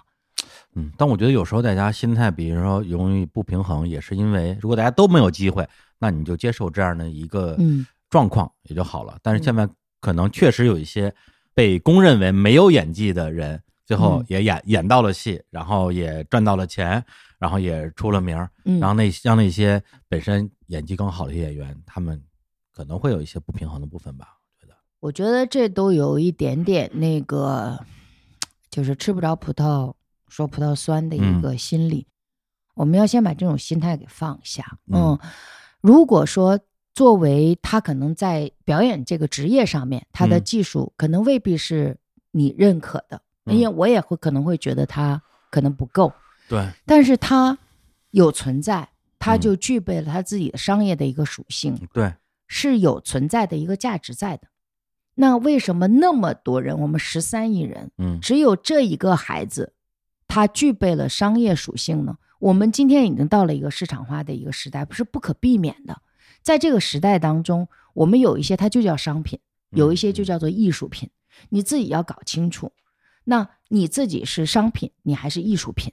嗯如果你是艺术品，你要经过你自己耐磨的这个过程，让别人发现你，甚至说你自己也可以营造你自己露出的这样的一些机会。自媒体太发达了，对吗？谁会拦得住你自己熠熠生辉呢？你自己往出冒头，没有人会拦着你。嗯就像是一个小角色，我经常说，我说给五分钟的戏，你能不能拿下来，是看嗯你的本事。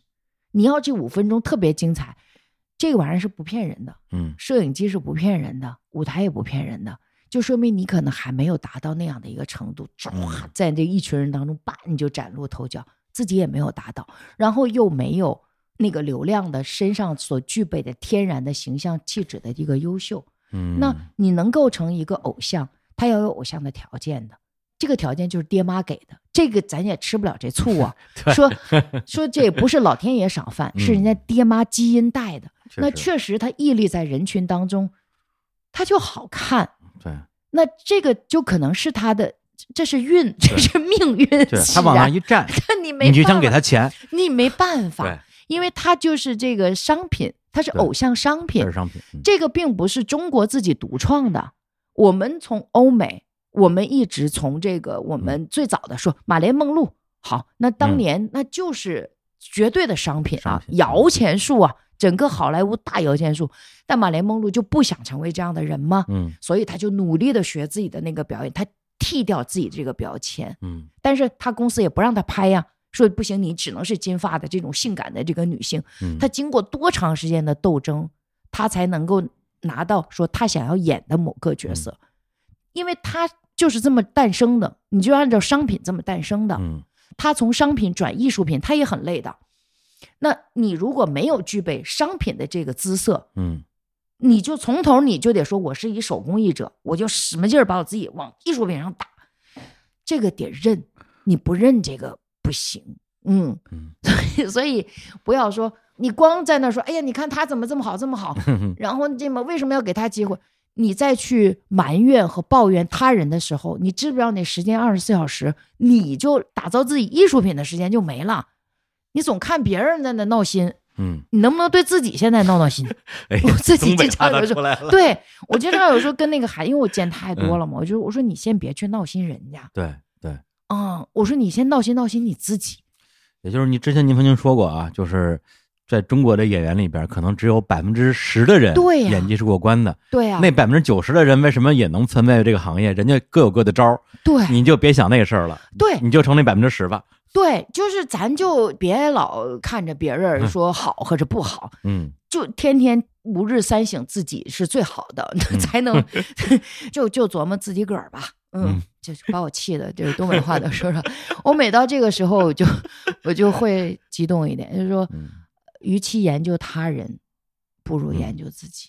嗯，嗯，对，因为你也没法改变大环境。没有办法，谁嗯能把时代给改了？你这这是把自己当谁了？嗯然后您的这个表演工坊，因为我参加了两次嘛，发现有很多的课程内容是针对我们这种既没有表演背景，也嗯没有未来的表演的梦想，嗯，对，纯粹就是去去玩儿的。嗯，对这样的课程，就是设置这一块的这样的一个课程的目标是什么呀？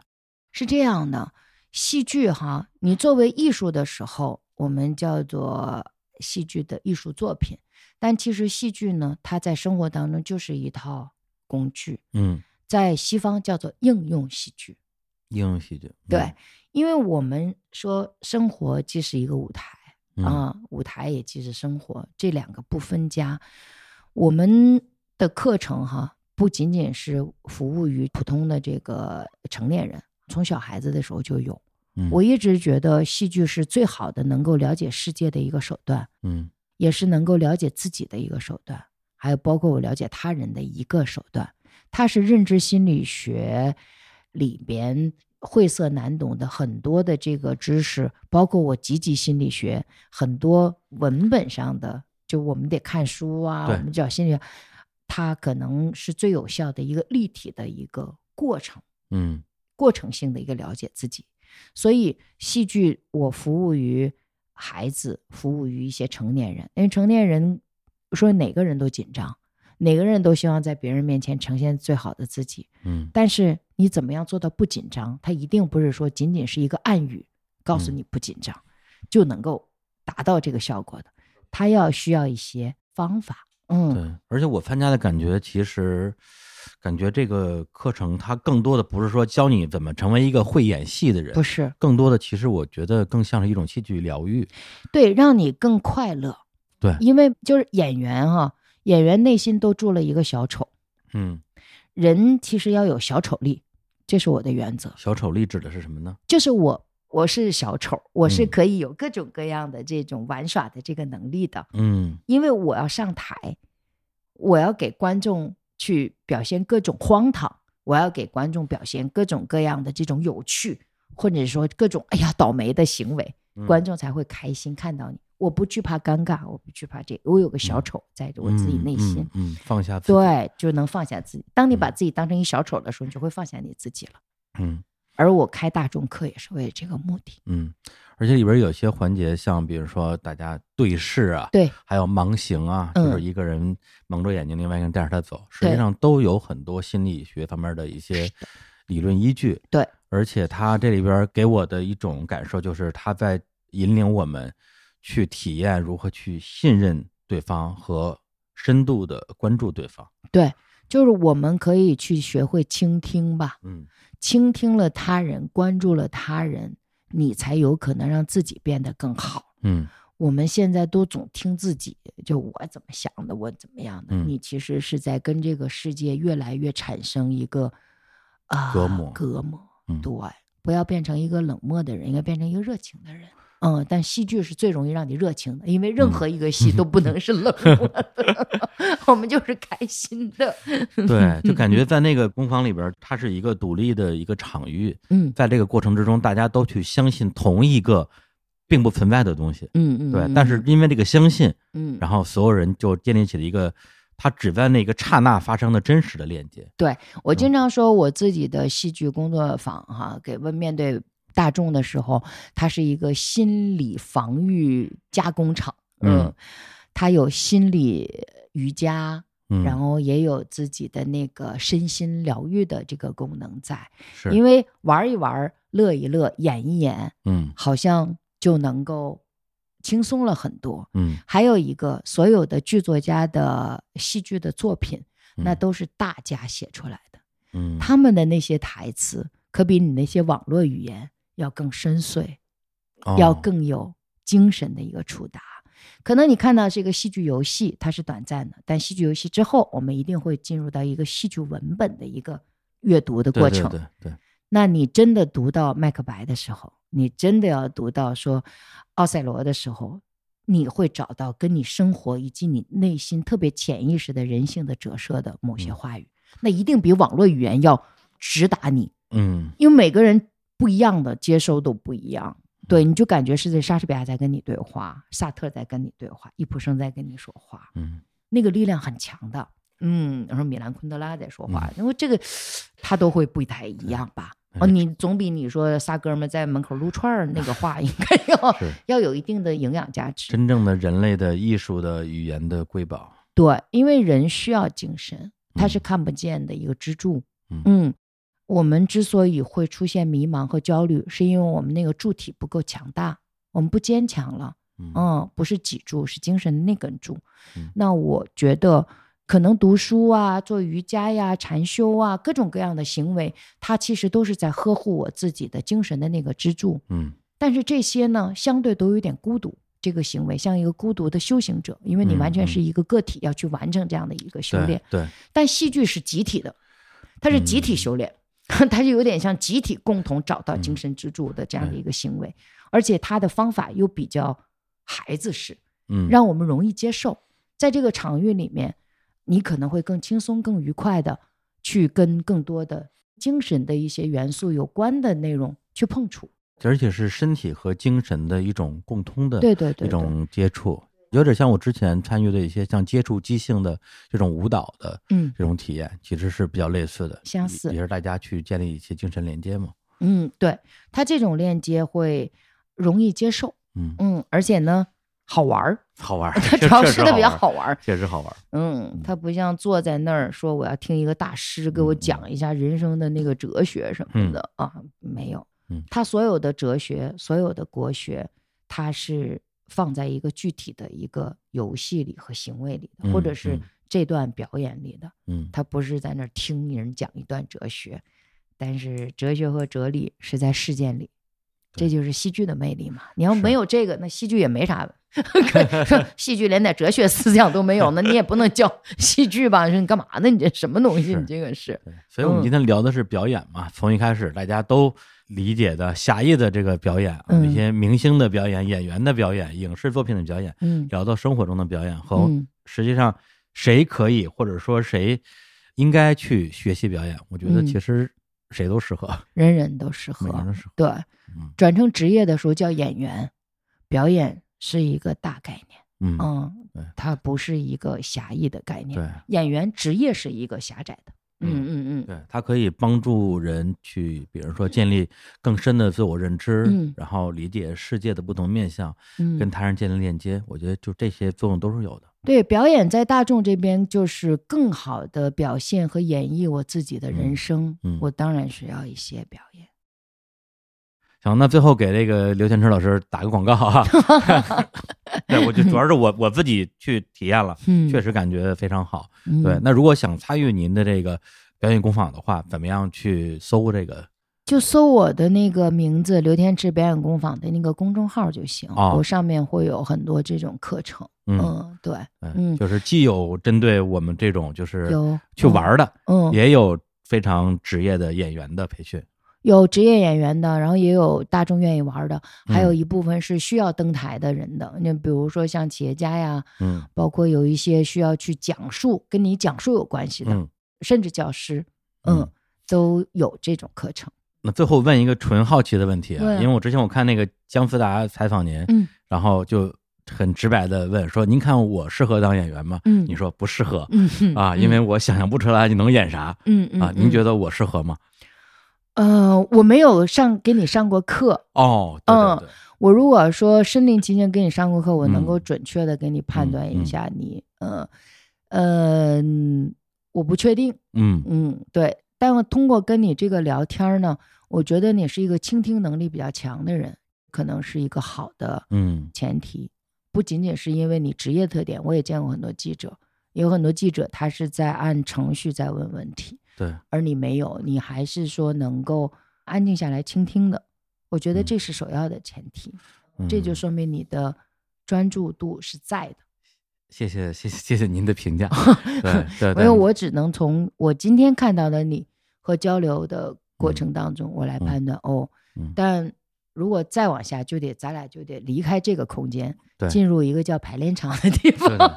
希望未来有机会也可以得 到您的亲自的指导。可以啊，前两天给嗯那个雪琴过来啊，略琴啊，刘雪琴过来上我们节目，是吧？对，雪琴过来的时候，他就说：“他说老师，我现在突然间明白，打破了一个别人跟我说的一个错误的一个理论。”我说什么？嗯他说很多人他说天赋，说演戏就是天，他说嗯不是，他说我觉得表演需要方法。嗯，他要没有方法，这事儿可能整不了。我说对呀、我说你终于终于可以通过模仿李雪琴来痛快的说东北话了。而且雪琴很可爱，嗯所以你能够感觉到，就是他知道这是一个职业，在这个职业里，他需要什么样的一些条件，嗯我们遵从他就能够解决他。嗯，如果你不遵从他，你这辈子都未必有这个职业里的快感。嗯，对，好的，那我们今天非常感谢刘天池老师哎啊，那就跟大家说再见，好，好再见，拜拜，拜拜